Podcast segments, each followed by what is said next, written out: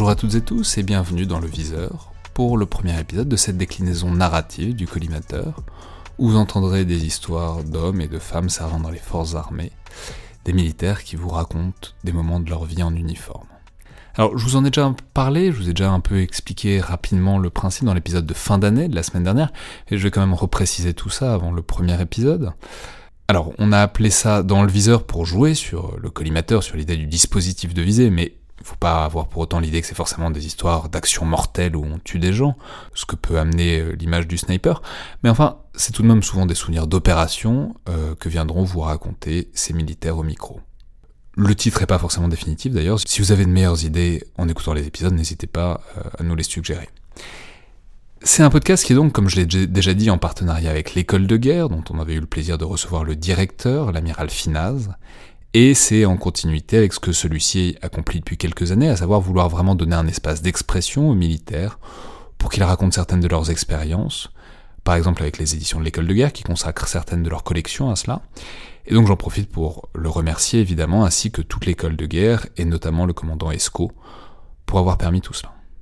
D'un autre côté, pour moi, c'est évidemment très pratique parce que l'école de guerre est pas loin de l'IRSEM et que les officiers qui s'y trouvent peuvent plus facilement venir au micro que d'autres militaires qui se trouvent hors de Paris, et ce sont par ailleurs évidemment des gens très intéressants avec de très belles expériences. Mais le podcast, il sera pas forcément limité, j'espère bien que d'autres militaires d'ailleurs viendront un jour, pas forcément que des officiers d'ailleurs, euh, viendront donc à ce micro qui leur restera toujours ouvert. Mais en tout cas, tant que ce sera des membres de l'école de guerre, les podcasts seront anonymisés pour des raisons assez évidentes, mais je les remercie tous vivement euh, de m'avoir confié leurs histoires, même si je peux pas le faire nominalement. Dès lors, dire tout ça me permet aussi de vous redonner le principe, c'est une histoire. Je sais que les militaires en général aiment beaucoup en raconter, raconter des souvenirs et des anecdotes, et c'est bien normal, et c'est ça que je leur ai demandé, de venir me raconter un souvenir euh, qui a du sens pour eux, qui a du sens sur leur métier, qui est bien sûr plus qu'un métier, euh, sur ce qu'ils font, un épisode qui dise quelque chose euh, de leur vie de militaire. Alors ce sera souvent un souvenir d'opération évidemment, mais ça n'y est pas nécessairement limité. L'important, euh, c'est que ça ait du sens pour eux. Je termine juste en insistant là-dessus pour préciser que du coup, euh, je ne sais pas ce qu'ils vont dire quand on entre en studio, je connais juste très vaguement les grandes lignes, et j'en discute pas avec eux avant. Parce que précisément, je veux pas structurer ces podcasts de la manière dont je le fais pour les collimateurs du mardi. Euh, très simplement, je pense que c'est pas à moi de leur dire ce qu'ils vont raconter ni comment le raconter, vu de l'extérieur.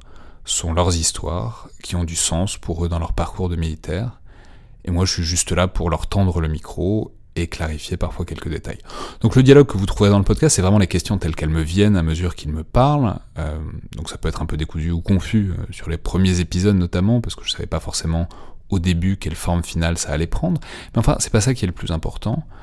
Ce qui compte, euh, ce sont les souvenirs que vous entendrez, et le sens et les expériences qui se trouvent derrière. Merci donc d'écouter, j'espère euh, vivement que ça vous plaira, et n'hésitez pas à nous faire part de retour sur ce que vous entendrez donc chaque vendredi à 8h.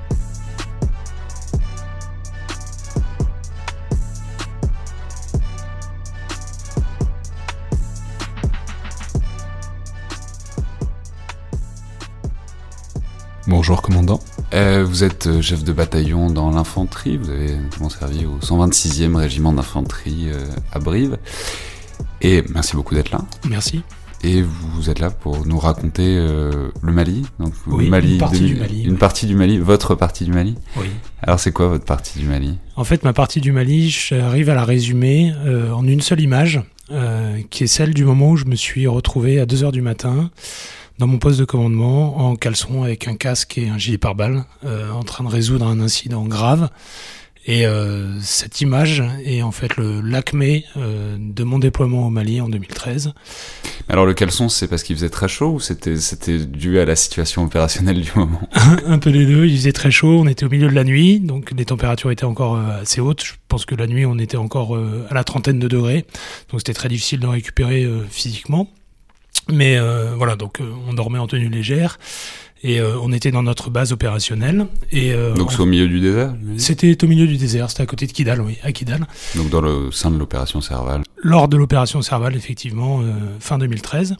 Et j'avais reçu pour mission avec ma compagnie de contrôler la zone de Kidal et ses abords proches jusqu'à 25-50 km. Donc ça veut dire pour nous patrouiller, s'assurer qu'il n'y a pas de présence menaçante et permettre à la population euh, de vivre le plus normalement possible. Et donc dans ce cadre-là, j'avais en permanence euh, des sections, donc des, unités de 40 euh, soldats qui sortaient, qui allaient, venaient, de jour comme de nuit. donc patrouiller en quoi? En véhicule En véhicule blindé, tout à fait, oui. Donc c'était 4 ou 5 véhicules blindés à chaque fois, c'était une quarantaine de, de bonhommes. Et ces gens avaient pour mission, sur un rythme établi, mais mais de manière un peu arythmique, euh, d'être présent, de se montrer, de, de contrôler, de surveiller euh, la région. Et, euh, et, donc un soir, l'une de mes patrouilles, l'une de mes sections, a été victime d'une explosion d'un IED, donc un engin explosif improvisé. Euh, qui a réveillé tout le monde dans la base, euh, sauf moi. J'avais le, le, sommeil très lourd, euh, j'étais probablement très fatigué, et puis je dormais, je dormais profondément. Et en fait, mais, l'IED, il a explosé où du coup? L'IED, il a explosé une centaine de mètres, je dirais plusieurs centaines de mètres, je dirais un petit kilomètre de la base. Donc, Donc c'était, ils avaient mis l'IED sur, sur un point de passage où on était quasiment sûr de passer, parce que de toute façon, la ville n'est pas énorme. Euh, quand vous avez deux sorties sur le camp, une au nord et une au sud, et puis que chacune mène à deux routes, en fait, vous avez que quatre possibilités de, de quitter et le, camp. camp. il était juste en bordure de la ville Le camp était en périphérie de la ville, ouais, ouais, ouais. Et, euh, et en fait, c'était un petit passage obligé, emprunté autant par la population que par les militaires. Hein. C'est important de, de, signaler ce point-là, c'est-à-dire qu'en fait, la mine était, enfin, le, le, le piège était placé à un endroit où aussi bien une victime aurait pu être civile que militaire. Ça aurait pu être quelqu'un de l'ONU, quelqu'un des forces françaises, euh, des forces armées maliennes ou euh, des civils. Donc c'est ça qui est assez euh, intéressant dans l'affaire. Oui, du coup, vu que vous passez tout le temps par là, il n'y a pas des sapeurs en permanence Non, pour, non, non. Et donc en fait, on perdait trop de temps et on aurait été peut-être trop prévisible aussi. Si on s'était arrêté systématiquement au même endroit pour vérifier qu'il n'y avait rien sur la route, c'est un point naturel où l'attention de l'ennemi va se fixer et lorsqu'on s'arrête, eh ben, on est vulnérable. Donc on faisait des choix, il y a un ressenti de situation qui permet euh, au chef d'apprécier euh, l'ambiance. S'il voit aucun civil aux abords du pont, par exemple, il soupçonne qu'il peut y avoir quelque chose. Alors que s'il voit de la population euh, vivre normalement, il se dit qu'il n'y a pas de raison de craindre quoi que ce soit. Et donc en fait, là, cette patrouille avait lieu à 2h du matin. C'était une patrouille de nuit, c'était tout à fait classique aussi dans nos procédés. Et euh, voilà, bah, le, premier véhicule passe, euh, ne roule pas directement sur euh, l'engin, et le second qui suit un, véhicule plus léger, un, véhicule blindé léger, passe et, et déclenche l'explosion de, de l'artifice. Et donc ça, ça, occasionne de sérieux dégâts sur le véhicule. Hein. Le, le, train de roulement est arraché, euh, le véhicule euh, gît sur le côté. Les trois passagers sont euh, sont pas grièvement blessés, mais sont, sont quand même bien blessés. Ils ont pris le choc. Quoi. Ils ont bien encaissé le choc. Ils ont ils ont des petits saignements un peu partout parce qu'il y a un gros effet de, blast en fait. Ils ont des grosses contusions parce qu'en fait le véhicule se renverse, hein, tout simplement. Il est soufflé.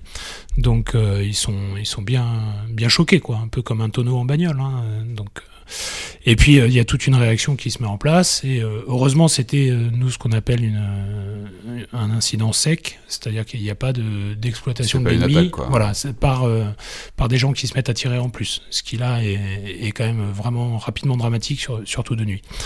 Et voilà, et donc en fait, tout le monde dort tranquillement et tout le monde est réveillé, sauf moi qui continue à dormir. Et donc on m'appelle d'urgence à, mon poste de commandement dans ma base euh, ben pour, pour me rapporter l'incident et puis euh, que je, je prenne euh, les mesures. Et donc je rejoins selon la procédure avec mon arme, mon casque et mon gilet balistique parce qu'on ne sait pas quelle est l'étape d'après. et puis bah, je reprends le, le, commandement des opérations en établissant les premiers contacts, en demandant les premiers renforts. C'est à quelle heure? Il était 2 heures du matin. Donc les yeux bien rouges et voilà. Et donc, en fait, là, j'ai cette image qui, reste de ce mandat, qui est une des images que, que je conserverai euh, toute ma vie parce que elle fait appel à plusieurs choses. Euh, j'étais, euh, j'étais responsable de ma compagnie, je commandais ma compagnie. Donc là, j'ai dans ce PC une petite dizaine de, de, personnes, mes radios, mon adjoint, euh, le chef de section d'alerte, euh, le médecin. Le PC, c'est quoi? C'est un Algeco Là, en l'occurrence, c'était une base euh, récupérée de l'armée malienne. donc, en fait, c'était des bâtiments. Je veux dire, non, mais c'est tout bête, mais par exemple, vous êtes, vous, je sais pas, vous êtes en hauteur, vous voyez le truc au-delà du, Non, vous êtes dans une pièce. immédiatement, on a des guetteurs. Hein. De toute façon, la, la, nuit, on surveille. Donc, j'ai quand même sur le toit en permanence trois, trois soldats qui montent la garde qui surveille à la jumelle de nuit, hein, donc à jumelles thermiques et ainsi de suite, tous les, tous les abords. Mais en fait, l'IED était placé dans un angle mort, donc on ne pouvait pas le, détecter. Mais euh, voilà, eux sont capables de dire qu'il n'y a pas d'exploitation de l'ennemi, il n'y a pas de présence d'ennemis euh, bizarres à 2h du matin. Euh, ok, mais du coup, c'est important aussi, c'est que vous avez un truc, vous avez un rapport. Oui, et puis j'ai Mais vous n'avez pas de visuel sur le Non, mais j'ai la liaison radio avec le chef de la section qui est dehors, qui lui me rend compte qu'il a trois blessés, qu'il a un véhicule retourné. Que, Parce que la section, il y avait combien de véhicules au total? Ce soir-là, ils étaient 5 véhicules. D'accord, donc c'est sur, euh, sur, les cinq. C'est quoi, c'est le premier Non, le, le, deuxième. C'est le deuxième. Ouais, parce qu'en fait, le, le premier n'a pas dû passer euh, directement à la verticale de, de l'engin, et puis le, le, second a roulé vraiment dessus, quoi. Donc euh, après. Ouais, ça, c'est des trucs qui se déclenchent. Alors, ça, ça, dépend là après lors de l'enquête, parce qu'après, on va, on retourne sur les lieux, on essaie de récupérer les traces mécaniques, les, les morceaux qui n'ont pas bien fonctionné et tout, et puis on, on est capable de reconstituer à peu près le type d'engin et la, la, manière dont il a été euh, mis à feu. Là, c'était a priori quelque chose de très simple, hein, euh, un pur piège. Donc vous, vous roulez dessus, ça enclenche un petit ressort avec un plateau, et puis euh, ça, met, ça met à feu le, système. donc en fait, il n'y a pas besoin d'avoir un guetteur ou une commande ou une télécommande pour faire détonner le, le, piège. Ouais, donc c'est c'est très rudimentaire. Hein. Ça, prend, ça prend une demi-heure. vous arrivez avec votre mobilette, vous creusez un trou, vous posez votre explosif, vous mettez votre petit engin avec vos deux, vos deux lames de ressort euh, en mode pince à linge avec un papier d'alu, vous remettez un peu de sable par-dessus, et puis la première roue qui va marcher, rouler dessus, bah, ça, ça détonnera. Quoi. Très simple. Le, premier véhicule, ils ont, ils ont un sacré bol. Hein. Ouais, alors euh, en fait, je pense que le premier véhicule étant plus lourd, parce que le premier véhicule c'était un VAB, aurait moins souffert, je pense. le deuxième est quand même trois ou quatre fois plus léger et donc a beaucoup plus ressenti euh, proportionnellement l'impact. Mais euh, le premier, ce serait peut-être pas renversé d'ailleurs. Et euh, voilà, donc en fait, moi j'ai les premiers rapports qui arrivent, j'ai mes, observateurs sur le toit qui me disent que la situation est quand même relativement calme. Immédiatement, la section sur place commence à prendre des mesures d'urgence. Hein. Elle se met en, hérisson, en fait, en quelque sorte, pour se prémunir de toute attaque. c'est quoi un hérisson bah, elle, se met en, rond et puis euh, un peu comme les cowboys. C'est nous, c'est ce qu'on appelle un 360. Hein, c'est juste qu'on va, on va, comme on connaît pas la menace, on se met en dispositif de sûreté à 360 degrés et on fait face à l'extérieur pendant qu'on détache des gens à l'intérieur pour gérer la crise, porter les premiers soins, faire les messages radio. Euh, préparer éventuellement l'arrivée d'un hélicoptère ou des choses comme ça. Donc c'est des acteurs réflexes en fait hein, pour nous. Et puis euh, et puis voilà, donc je suis dans mon PC et là en fait tout le monde me regarde. Et, euh, et là je crois que c'est l'un des moments où j'ai vraiment ressenti ce que c'était que qu'être un chef en opération avec une une attention des subordonnés soumis à la décision ou au prochain prochain bond du chef en fait. en quelque sorte tout est suspendu parce que tout le monde vous regarde et attend que vous donniez la direction dans laquelle on va partir. Et tout va se mettre en œuvre derrière très naturellement et très facilement. Oui, et puis c'est le culminement aussi d'une carrière de chef, d'être capable de se faire obéir en caleçon. C'était euh, c'était assez. Euh, sur le moment, en fait, ça n'a choqué absolument personne. Vraiment, non, parce que c'était tellement dans l'ordre naturel des choses, euh, tellement naturel d'être en fait en train de dormir dans une tenue légère que ça, ça choque personne. Et en fait, on se refocalise hyper vite sur sur la chose à gérer et pas sur la manière dont on la gère. Et euh, après, ça nous a beaucoup fait rigoler et ça nous a bien servi aussi d'exutoire pour évacuer la, pression entre nous. Après, quand la section a fini par rentrer, après qu'on lui a envoyé de l'aide, les médecins, tout ça. Le lendemain, quand ah, on ça, mais alors il se passe quoi? Donc vous avez un ah, bah, véhicule retourné. Ouais, on a tout un process. Donc là, dans ce cas-là, moi, j'ai en permanence, j'ai une section qui est d'alerte, euh, c'est-à-dire qu'elle est censée réagir euh, en 5 à 10 minutes, quel que soit le type d'événement, être prêt à partir. Donc là, immédiatement à mon PC, en fait, viennent euh, le chef de section, l'adjoint de la section, prendre les ordres, la situation tactique. Et en fonction de ça, nous, on adapte les renforts. Donc là, en l'occurrence, on réveille aussi le médecin, on réveille euh, toute son équipe de, véhicules sanitaires. Comme on sait qu'on a des dégâts matériels, on réveille aussi les mécanos avec un, véhicule de remorquage. Et on monte une manip où on gère et on agrège euh, des besoins spécifiques en plus. Donc le, le lieutenant s'occupe de tout ça prépare sa, sortie et puis euh, se porte au secours de la section qui est restée sur place, euh, isolée, parce qu'elle n'a pas les moyens de traiter elle-même le problème, la, section sur place. Et du coup, ça prend combien de temps à peu près avant que tout le monde soit à l'intérieur des murs euh, au chaud quoi? Ah bah là ça nous a pris euh, on va dire deux bonnes heures parce qu'on a fait les choses proprement parce qu'en fait on veut pas non plus tomber sur un, un suraccident donc on, on, vérifie autour de nous qu'il n'y ait pas d'autres mines, d'autres pièges, on prend le temps de bien faire les choses. La situation est quand même assez simple entre guillemets parce qu'il n'y a pas d'exploitation par tir direct par des, des tireurs embusqués. Donc en fait c'est pas confus. C'est confus les 30 premières secondes, le temps de l'explosion, le temps qu'on comprenne ce qui se passe. Après, la situation n'est plus confuse. Donc, c'est assez simple à gérer. Et, et dans ce cas-là, on peut prendre le temps de, de prendre le temps. Mais du coup, l'idée, c'est de rien laisser dehors, quoi. C'est de. Ah bah, l'idée, c'est vraiment de, oui, déjà d'assurer de, le soin des blessés immédiatement, parce que ça, c'est le plus critique. Et surtout de pas abandonner le matériel, de pas en perdre, et euh, parce qu'après, ça peut être euh, exploité par l'ennemi. Si on abandonne un véhicule, euh, ça peut être filmé. Euh, c'est une manière de propagande aussi derrière, euh, en disant regardez, on arrive à, à provoquer du mal.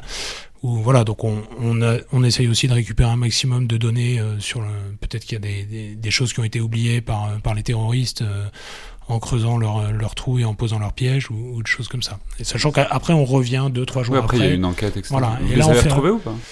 Alors on les a pas retrouvés, enfin en tout cas pas moi, euh, puisque moi j'ai quitté le Mali euh, deux mois après. Mais euh, en tout cas, on nous a envoyé des spécialistes, un peu comme la police technique et scientifique. Hein, on a ce, ce, cette capacité-là dans les armées. Donc, on m'a envoyé par avion une, équipe, euh, donc qui vient faire des, des, prélèvements scientifiques pour savoir quel type d'explosif c'est, parce qu'après on arrive à, à, déterminer que euh, à Kidal et à Tessalit, c'est le même explosif fabriqué artisanalement. On retrouve les mêmes dosages, donc on sait que c'est le même le même groupe. Voilà. Et puis après, on remonte et, et potentiellement on tombe sur une empreinte sur un morceau de téléphone, sur un bout de plastique et, donc ça permet d'agrémenter de, des bases. Et puis quand euh, un mois, deux mois, six mois après, lors d'un contrôle, on prend les empreintes d'un type suspect et puis on s'aperçoit qu'en fait elles étaient sur un bidon d'explosifs euh, trois mois avant à Kidal. Et voilà. Et c'est comme ça qu'on arrive à démanteler les, les réseaux terroristes. Hmm. Dernier truc, et les, les trois soldats qui les sont... trois soldats, ils sont- euh, ça a été assez difficile à gérer, notamment ils- sur le ils plan ont été euh, évacués psychologique. Alors oui, bien sûr. Euh, deux d'entre eux ne le souhaitaient pas, leurs blessures étaient, euh, étaient relativement mineures, euh, des, des bleus et des bosses, un petit saignement du nez, mais euh, le, le, le, pro- le procédé est sans appel. hein. On fait rentrer tout de suite, euh, on ne sait pas ce qui peut se passer, on n'a pas forcément les moyens de faire tout de suite des radios pour voir à l'intérieur de la cage thoracique tout ça. psychologiquement, Alors psychologiquement, la force du groupe, euh, le, le- le fait que deux d'entre eux ne voulaient pas rentrer était parce qu'ils avaient compris assez vite que euh, c'était par le groupe qu'ils allaient avoir leur résilience. À rester ensemble euh, les aiderait à franchir l'épreuve. Donc c'était très difficile de renvoyer. euh, Il y en a un qui a voulu tout de suite rentrer, ce qui est tout à fait normal, hein, mais deux autres qui ont, qui ont beaucoup insisté pour rester avec nous et finir la mission au sein du groupe Oui, parce ils pas très longtemps après, quoi. Non, non, non, on partait pas très longtemps après, mais enfin en deux mois il peut se passer des choses, et d'ailleurs il s'en est passé d'autres. Mais euh, euh, voilà, les, médecins là-dessus ont raison de jouer le long terme en fait, toujours. Donc on renvoie les gens en France, ce qui n'empêche pas de les retrouver un mois, deux mois, trois mois après euh, en France. Et voilà, dans la durée, j'ai des nouvelles de deux d'entre eux. L'un est passé officier d'ailleurs, il est aujourd'hui chef de section, et, l'autre est toujours au régiment. Et un troisième a été un peu plus un peu plus atteint. Ouais, ouais. C'était pas sa première expérience, c'était peut-être l'expérience de trop. Donc euh, voilà, il- il- on lui a trouvé euh, du travail un peu plus euh, un peu plus sédentaire au régiment pour l'accompagner encore un peu. Et puis voilà, le temps le temps fait son œuvre aussi. Merci beaucoup, commandant. De rien. Merci.